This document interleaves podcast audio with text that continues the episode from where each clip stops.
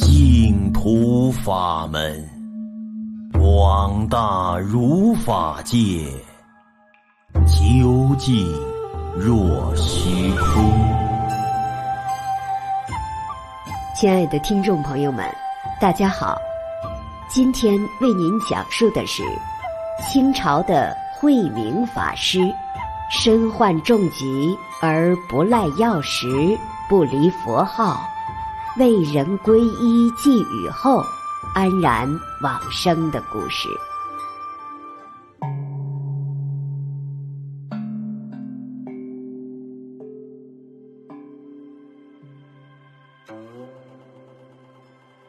清朝有一位慧明法师，宁波鄞县人，住在杭州的报国寺。法师。性格踏实沉稳，忠厚朴实，为人也很正直。平时只知道一心念佛，每次称念阿弥陀佛的名号时，声音都十分洪亮，而且伴随着阵阵回声。就像澎湃的浪潮一样沸腾了起来。每次念佛之前，慧明法师都会在佛前燃一支香。他念佛非常专注，以至于香燃尽了都没有丝毫察觉。慧明法师每次只要一收到信众的供养，就拿去放生。在放生的过程中，不断称念阿弥陀佛的圣号，最后把放生的功德全部回向西方极乐世界。几十年中，美美如一，从不间断。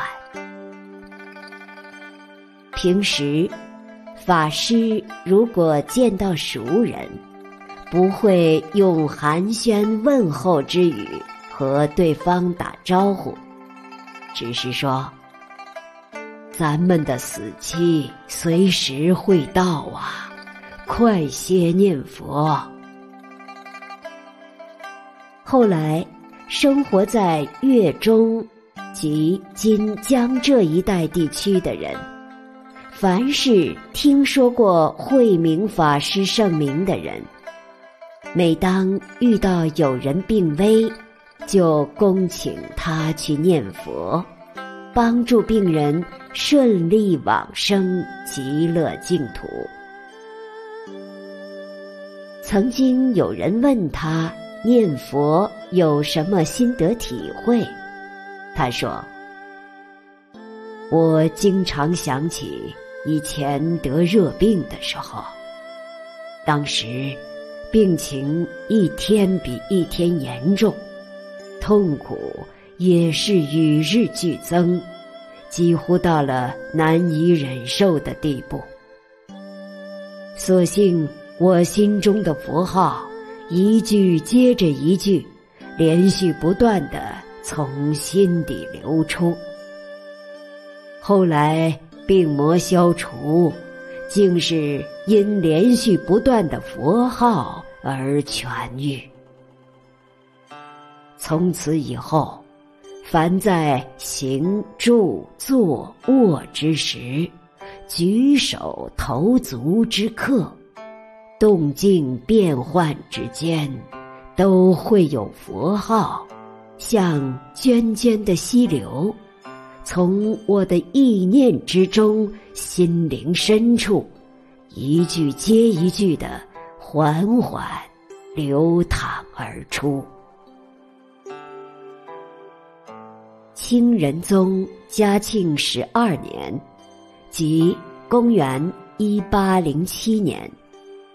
慧明法师的脖子后面长了一个肿瘤，尽管时刻受到病痛折磨，但是他却从不呻吟。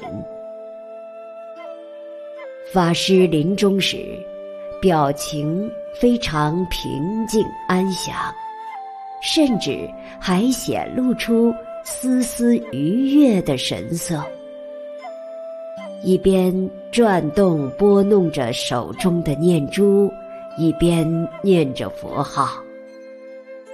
念了一段时间之后，就安然往生了。在此之前，杭州城里有一个人，梦见他曾经熟识但已经往生了的黄和尚，告诉他说：“我劝你皈依慧明法师，你却懒散懈怠。”不肯前往。如今，慧明法师在这个月内就要往生了，再晚就来不及了。你应该尽快前往报国寺，向他求受皈依。你的法名叫做大通，这些事情早已成为你的。命中注定。这个人醒来后觉得很奇怪，于是天一亮就赶往报国寺。这时，慧明法师的病情已经非常严重，他深知不可再拖延。赶忙邀请其他五位同伴一起求受皈依。慧明法师同意了他们的请求。当皈依仪式进行到传授法名的环节时，慧明法师亲笔写了五个字，将纸卷起后放在香案旁。告诉他们说：“许多话，我在病中就不能一一嘱咐了。法名的下一个字都是‘通’字辈，你们随缘各自取上一字。这个人正好拿到‘大’字，一切。”都应验了黄和尚托梦于他时所说的预言。今天的往生故事就为您讲述到这里，听众朋友们，我们下期再会。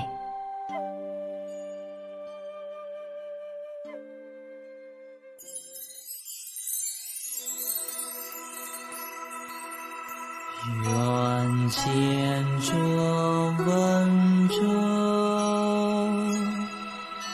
悉发菩提心，修诸福善业，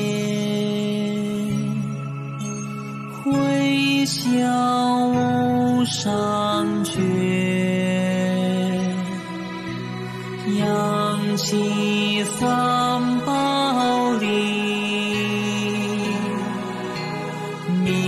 寻尔家父，令我记终生同生极。